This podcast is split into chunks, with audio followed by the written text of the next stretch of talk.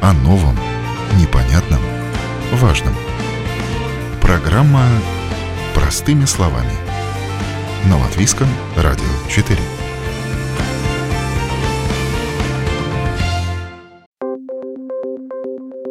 Вы на волнах Латвийского радио 4 в студии Юлия Петрик. Доброе утро. Ставки по ипотечным кредитам продолжают расти, что повергает в тихий шок заемщиков в ожидании очередного заседания Европейского Центрального банка. Впрочем, аналитики не склонны драматизировать ситуацию, считают, что процентные ставки по кредитам практически достигли своего пика. А в течение последнего года Европейский Центральный банк уже 10 раз подряд повышал базовую процентную ставку с с нуля до 4,5%. Последнее повышение состоялось в сентябре, и возможно, что об очередном повышении базовой процентной ставки будет объявлено на заседании Европейского Центрального банка 27 октября. Впрочем, многие эксперты считают, что даже если и будет очередное повышение, то далее все же уже в будущем году должны начать снижаться ставки, и для этого есть все индикации. А напомним, что э, повышением базовых процентных ставок Европейский Центробанк пытается в течение года ограничить очень высокий уровень инфляции. И поэтому ситуация для заемщиков, в частности латвийских, оказалась непростой. Несмотря на в целом положительную дисциплину оплаты кредитов, все-таки у части заемщиков могут быть определенные трудности с оплатой ипотеки из-за возросших платежей. В этом случае нужно обращаться в свой банк, и банк может может предложить пересмотреть либо условия договора, возможно, уменьшить а, платежи за счет удлинения срока кредита, либо есть вариант частично снизить общую процентную ставку, либо банк может предложить кредитные каникулы. Есть масса различных вариантов. Надо отметить, что планируемое посредством специального закона снижение наполовину процентных платежей будет гарантировано не всем. И поэтому советы представителя банка о том, как договориться с кредитным кредитным учреждениям, а снижение платежа, вероятно, пригодятся. У нас сегодня в студии представитель э, Светбанк э, Латвии Янис Кропс. Здравствуйте, Янис. Здравствуйте. Да, ну и мы сейчас поговорим о том, как э, можно улучшить положение заемщиков в условиях роста процентной ставки по ипотеке. Есть ли какие-то варианты, может быть, пересмотреть договор, как-то снизить на время платежи? То есть какие банки предлагают сегодня варианты для тех, кто уже понимаешь, что начинать не справляться со своими платежами, ну, как бы не надо, наверное, доводить дело до кризиса, когда уже просрочки начинаются по платежам, невыплаты, то есть э, есть разные варианты, как можно хотя бы на время уменьшить платежи, и э, Янис сегодня об этом нам расскажет. А, Янис, ну сейчас вот какая э, ставка Евробора, скажите, пожалуйста, чтобы понимать, вот она постоянно меняется. На сегодняшний день какова ставка Евробор? Ставка Евробор 4%. Конечно, вопрос всегда, что будет происходить дальше, это не зависит от коммерческих банков, потому что эти решения принимает Европейский центральный банк. А это, скажем так, регулирующий орган э, экономики, который занимается монетарной политикой. И, конечно, идея вот этого роста ставок, э, что влияет на Евробор, это, конечно, стараться справляться с инфляцией. А, потому что инфляция, конечно, она бьет по кошельку всех жителей. И мне всегда кажется, да, конечно, те люди, которые имеют ипотечный кредит, есть эмоциональный шок, потому что, конечно, надо платить э, больше. Есть люди, для которых, конечно, это, этот платеж уже бремя довольно большое, где уже надо искать каких-то вариантов. Но все-таки, в конце концов, есть очень много людей, которые не имеют ипотечный кредит, а по инфляции они платят все равно эти высокие цены.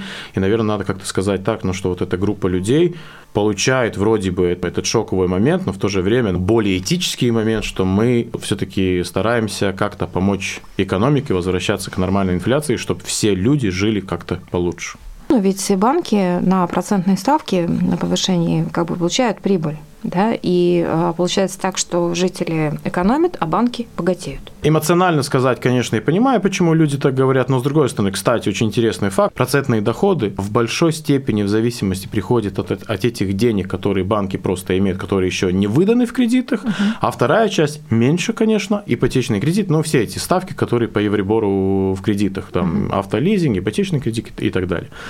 С другой стороны, опять, были времена, когда банки работали с убытками.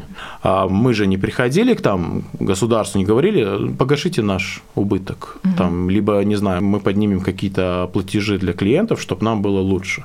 Мы пережили это время и работали дальше. Где-то акционеры помогли, где-то э, экономили и все такое.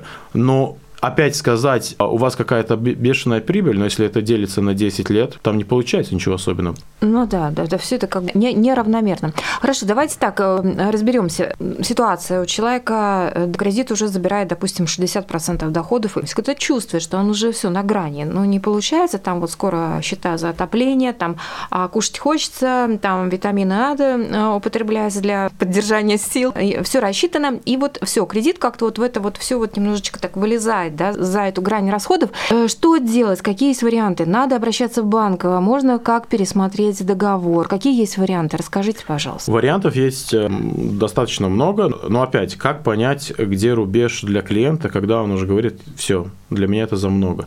Я слышал индивидуальных таких случаев. Угу. Кто-то берет там вторую работу и говорит, я справляюсь, мне ничего не надо, не да. трогайте меня. Да. Другой говорит, опять, я не могу там, не знаю, как, э, скажем, там с детьми ничего сделать, потому что денег не хватает. Все, я иду в банк и говорю, у меня проблема, давайте решаем мои проблемы.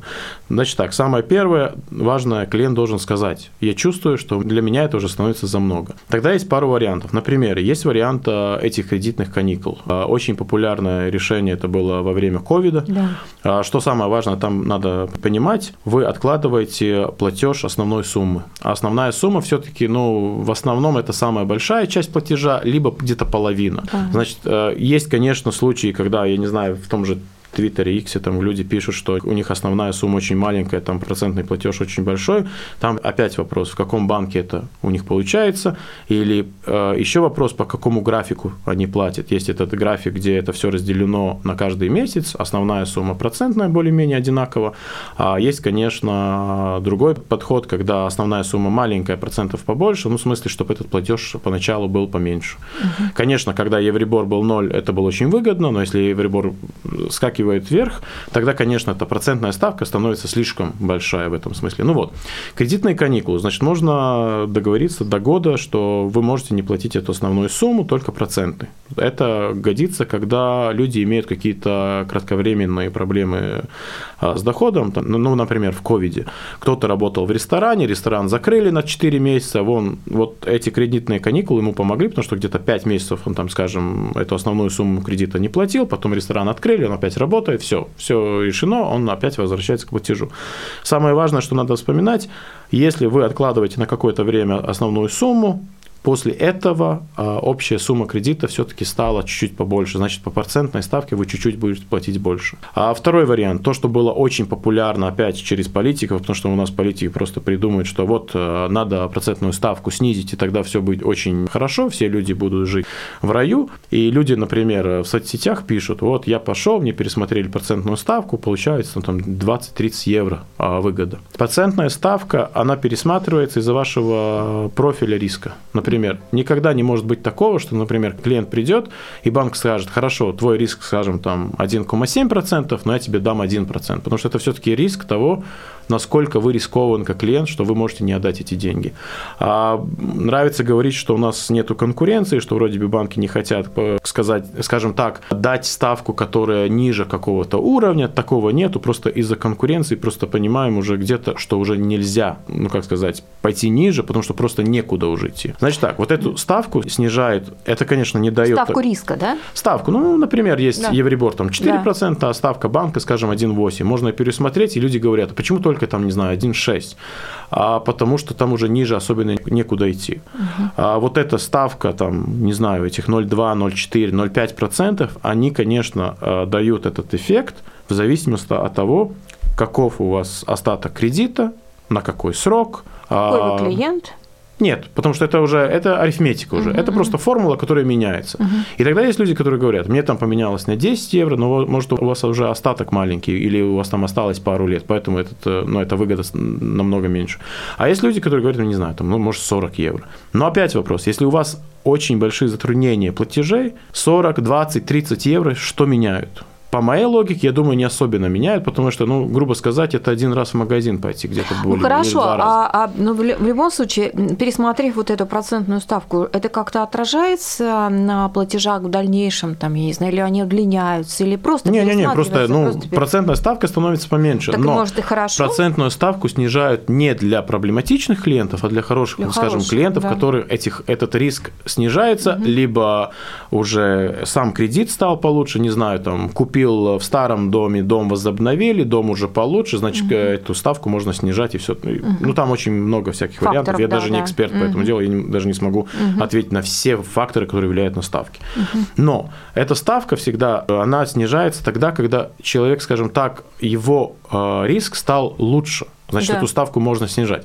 Второй момент, который вообще не дискутируется, Европейский центральный банк нас спрашивает, про каждую эту сделку, почему вы меняете ставки. И у этого клиента какие-то затруднения, мы отвечаем, нет, этот хороший клиент, мы ему снизили ставку, но за каждый кредит надо отчитываться. отчитываться. И тогда вот вопрос, а вас спрашивают, а почему поменяли эти ставки? И тогда мы, конечно, говорим, вот есть такая политическая ситуация в данный момент, люди приходили, кому мы смогли, тому помогли, и все такое. Идем дальше. А есть люди, которые имеют больше одного договора, скажем, там купил квартиру, но на ремонт второй договор, а еще автолизинг, скажем, третий договор, который может еще э, какой-то кредит э, употребительский. Тогда вариант, конечно, смотрится. Можно все эти э, договора объединить в одном. Скажем, если ваша ипотека это дает возможность освободить каких-то денег, сделать побольше сумму на ипотеку, эти деньги пользоваться, погасить, там, не знаю, у потребительского кредита, потому что у потребительского кредита, конечно, будет ставка самая высокая, потому что это все-таки потребительский кредит, или автолизинг, или что-то такого.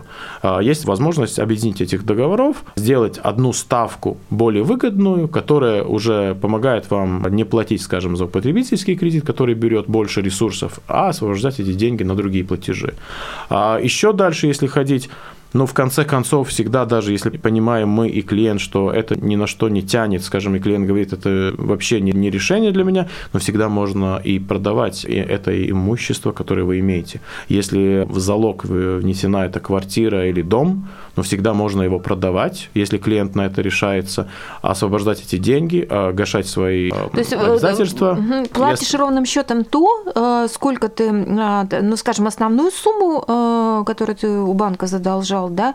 И, если и продавать да. имущество, если продаешь имущество, ну как, надо гашать все свои обязательства, все, что осталось. Но это сумма займа. Проценты нет. Проценты в зависимости нет. только от периода, конечно. Периода того, что ты платил, конечно. как на тот момент, конечно. да. Конечно. Угу. И такое, такое решение есть есть. Я, конечно, эмоционально понимаю, есть люди, которые говорят, ну как, я должен свой дом продать, но с другой стороны опять вопрос, но если вы, у вас поменялась эта жизнь, вы не можете за это уже заплатить больше, может так лучше оставить какие-то деньги от продажи и потом уже решать что-то другое делать mm-hmm. и как-то справляться с этой проблемой, а не то, что потерять просто потому, что вы не сможете э, заплатить.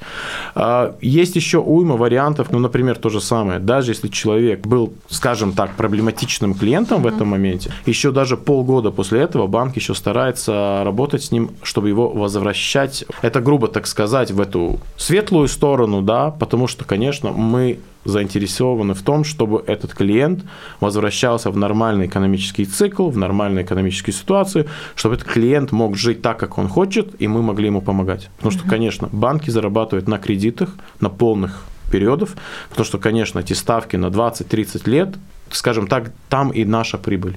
А вот такой вопрос. Эм, сейчас вот везде это популяризируется, что не тяните, идите в банк, э, решайте свои проблемы, то что уменьшая платеж на сегодняшний день за счет, может быть, продления графика, да? Тоже или, есть такое решение, да, конечно. Э, или Если решение... есть возможность, конечно, это еще одно решение, что можно и удлинить этот график, но опять, график становится дольше, да, платеж меньше, но по процентным понятиям вы будете платить больше, потому что у вас пару лет еще доходит, ну скажем. Ну да, то есть надо считаться вы... все равно с тем, что ваш общий платеж он вырастет. Ну, есть люди, которые очень хотели платить побольше сперва, потому что хотели погасить кредит побыстрее, и, конечно, когда эта ставка становится mm-hmm. побольше, им это более трудно. Но это опять вариант, каждый индивидуальный случай надо смотреть, как они получаются, из-за того, что просто никогда нету, скажем так, случаев, которые одинаковые для всех клиентов. Да. Такой вопрос.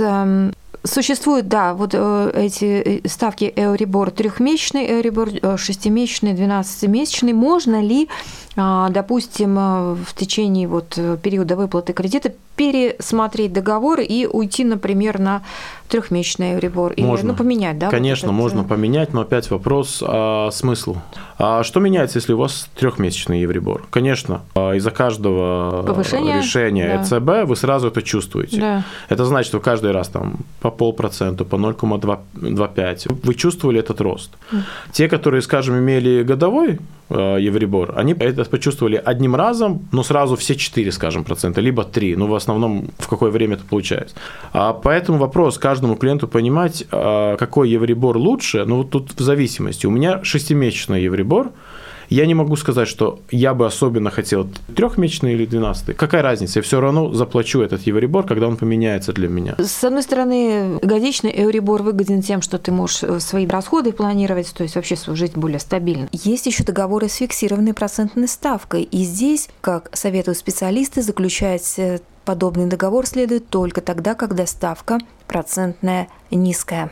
Фиксировать надо тогда, когда цена низкая. Ну, вот, например, э, если бы фиксировали там полтора года назад, тогда, конечно, да, выгодно. А если фиксируется ставка на 5 лет в высоком уровне, да. а если через полгода Евребор упадет, тогда вы опять будете платить побольше. Это должен клиент уже придумать для да. себя сам, решение ну, принимать. Право выбора каждого, конечно.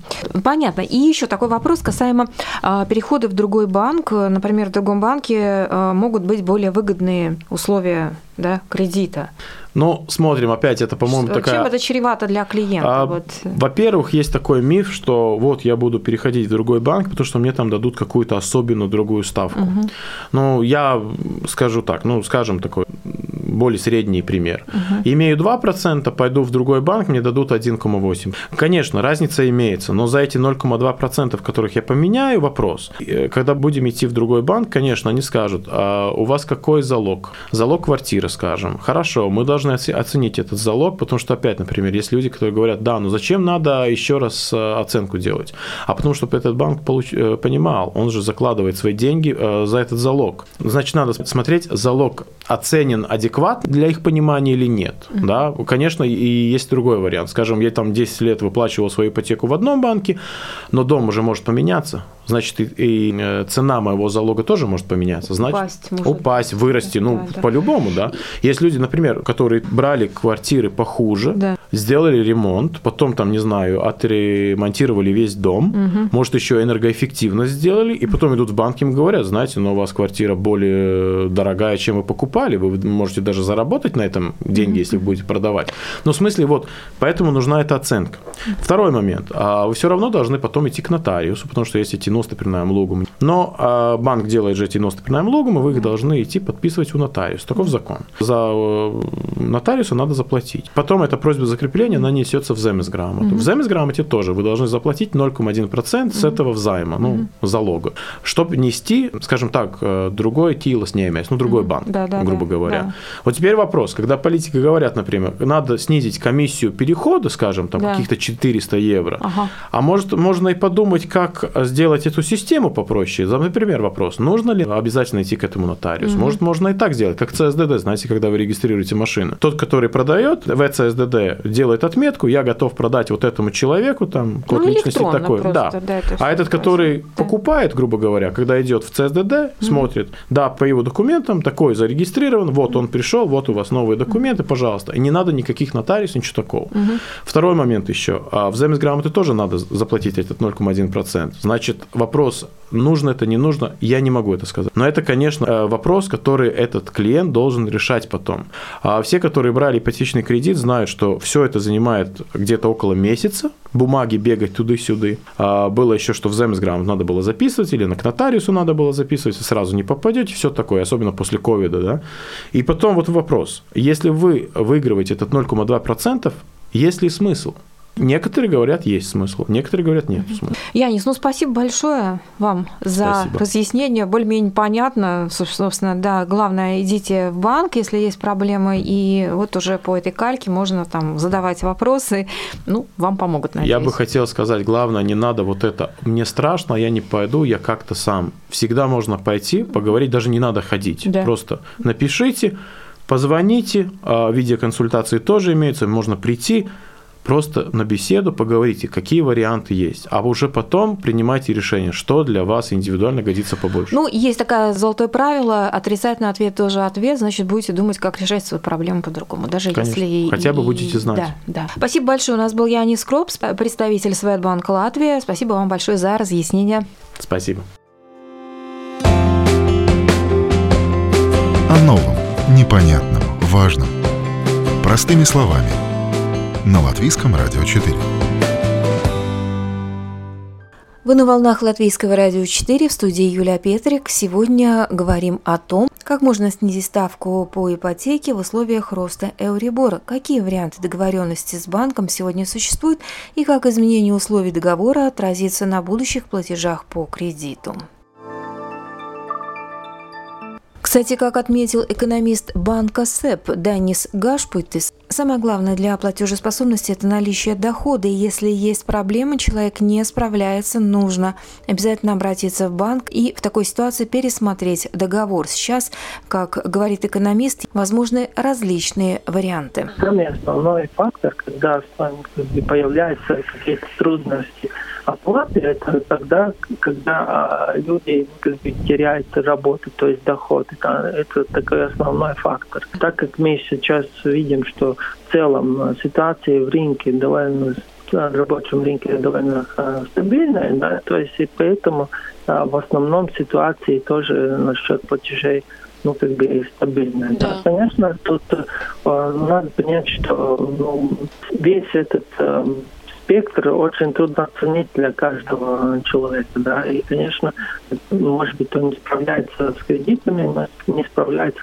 какими-то с другими платежами, да, и поэтому надо э, проконсультироваться, в том числе банк, что можно, может быть, снизить какие-то или поменять этот график и так далее, чтобы снизить давление, да, то есть э, основная проблема сейчас э, в целом, если смотреть насчет платежей, ну, она, ну, я бы сказал, очень хорошая, да, но это не означает, что нет людей, которые не испытывают трудности, да, но основная проблема это всегда как бы уровень дохода, да, то есть или вообще э, доход, да, то есть э, если э, человек теряет доход, тогда, конечно, появляется проблема, да.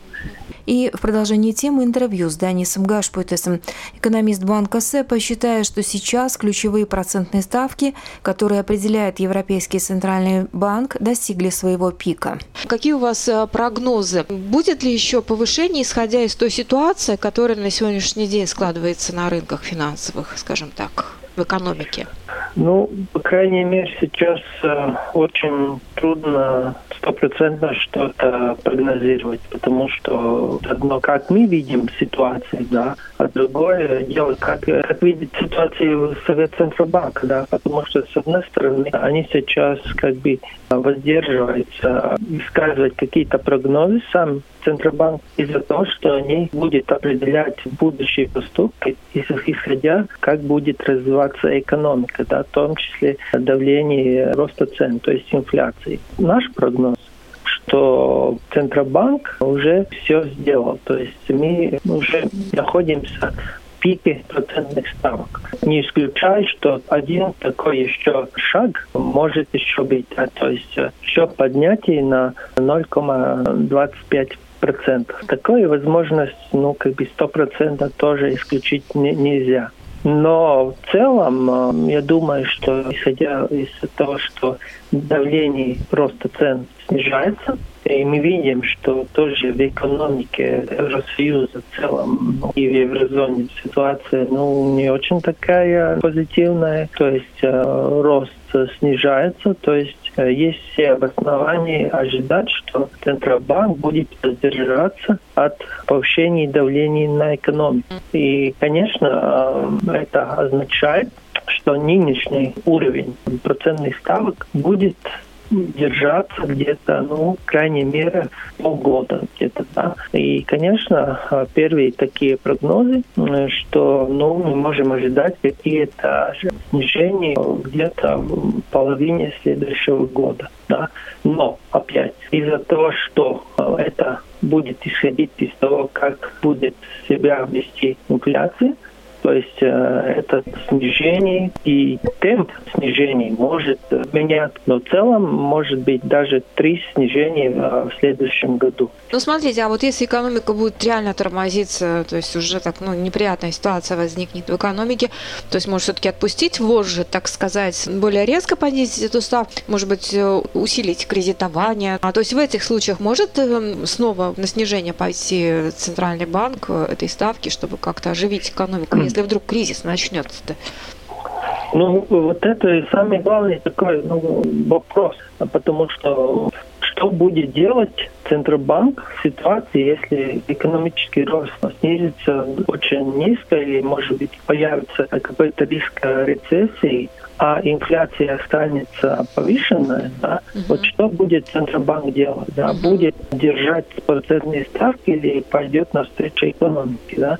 Вот это такой ну, открытый вопрос. Да? Да. Но, но основная цель для Центробанка сейчас снизить инфляцию, да, поэтому они должны немножко затормаживать экономику. И, конечно, тут вопрос, что это очень трудно как бы, управляемо сделать. Нельзя исключить, если будет какие-то внешние какие-то шоки, да, а что экономика может пойти в какой-то ну, да, и тогда, конечно, Центробанк должен будет как-то реагировать. Но очень трудно сейчас э, спрогнозировать стопроцентно, какой сценарий будет. Но сейчас сейчас это главный сценарий, что процентные ставки уже на пике, и мы можем ожидать снижение где-то через полгода мы уже будем видеть, э, какое может быть э, снижение процентных ставок. Ну, то есть вы считаете, что они уже на пике, но может быть еще какое-то там 1-2 повышение, ну, я не знаю, там до 5, например, процентов? Ну, это, я думаю, что нет, до 5 это уже немножко Слишком. за пределом. Сейчас было бы еще завышенный такой шок для экономики, который никто не ожидал, и это было бы очень неправильно. А, но во многом еще не будет менять ту цену, которую мы как эм, заниматели видят э, в Euribor. Да. Там в целом, я думаю, это изменений в целом большие уже не будут. Да. Так что сейчас, я думаю, где-то мы находимся в пике, да, и там тогда уже э, рынок может уже как бы действовать немножко раньше, чем, например, будет какие-то решения Центробанка. Mm-hmm. Да? Если рынок будет видеть, что, например, э, все идет как э, запланировано, что инфляция уже где-то снизилась до уровня, который хочет видеть Центробанк, тогда снижение может быть немножко быстрее, чем, например, решение Центробанка. Да? То есть все равно это не будет а, в этом году или в начале следующего. Все равно это ну, как бы еще какие-то пол, до полгода еще в этой ситуации нам находиться. Это был экономист банка СЭП Данис Гашпуйтес. По мнению другого моего собеседника, экономиста банка Луминор Петриса Страутинша, большое влияние на процентные ставки продолжают оказывать геополитические факторы, однако не только на повышение Экономист не исключает скорое снижение процентных ставок и, возможно, даже возврат к очень низкому уровню в случае, если экономика Европы сильно затормозится. Инфляция уже не будет проблемой. Ваш прогноз, будет ли еще повышение в ближайшее время? Потому что вы как раз вот в своем интервью указываете на тот аспект, что кризис на Ближнем Востоке а, все-таки каким-то образом может негативно сказаться на, а, скажем, инфляции, да, то есть она не, не будет тормозить тормозится так быстро, как хотелось бы. Она вообще очень медленно тормозится. Вот, и это еще больше сейчас может как-то негативно повлиять. В общем, вопрос такой. Ожидаете ли вы еще какое-то повышение процентной ставки э, решением Европейского центрального банка? Ну, я бы сказал, что этот кризис в Ближнем Востоке, он работает на оба направления. Конечно, то, что он немножко повысил цену на нефть, это э, повышает риск инфляции, но есть и другой. Этот конфликт э, тоже может негативно влиять на экономический рост и так э, долгосрочной перспективе снизить э, ставки. Так что это, э, это влияние еще не, не совсем ясное. Ну, кажется, э, я бы сказал так, э, что в течение конца этого года, первой половины следующего года больших изменений не будет, и это и указывает финансовые рынки. Есть небольшая возможность, что повысит ставки к концу этого года примерно 10%. Ну, уже в начале следующего года, в марте, апреле, появляется небольшая э, возможность, э, что уже даже снизится это, и это снижение будет ускоряться второй половине следующего года. Финансовые рынки и ожидают, что это понижение будет постепенным до примерно 3%, но исторический опыт указывает, что ну, это, да, центральные банки планируют, э, что будет постепенное снижение, но оказывается по-другому. И сейчас есть такая возможность.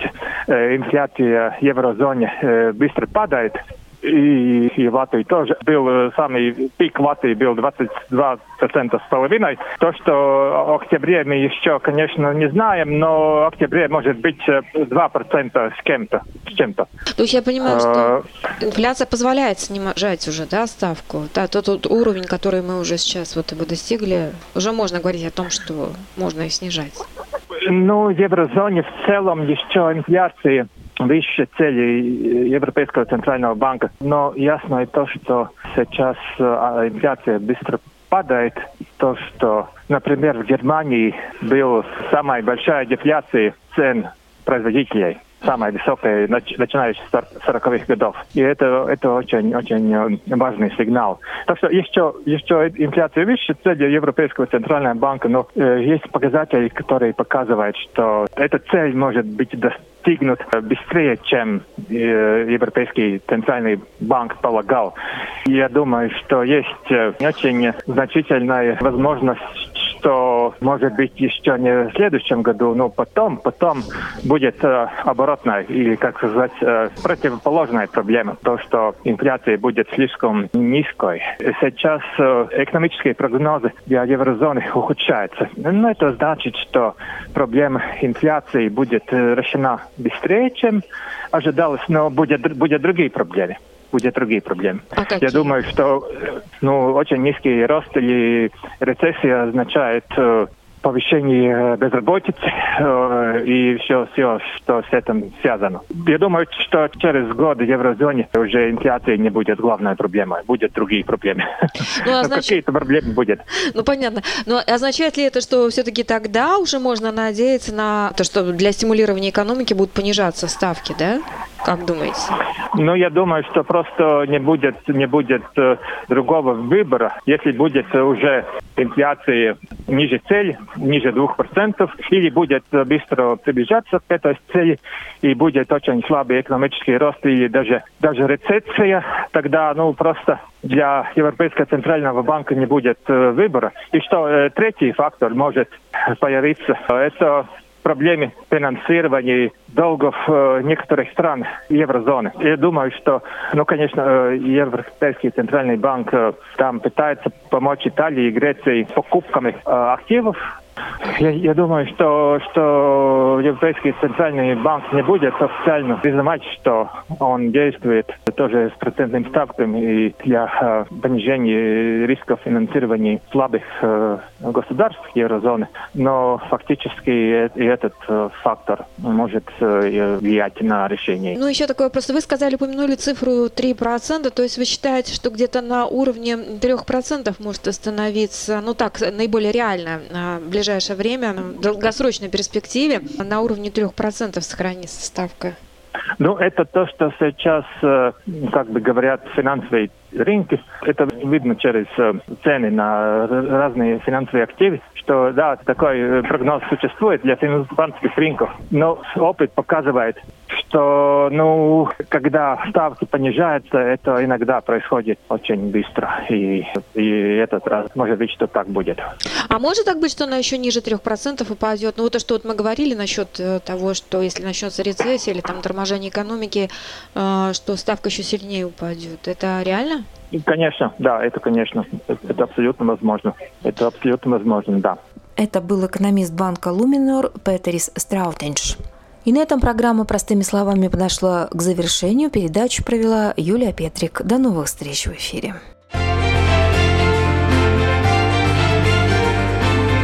О новом, непонятном, важном.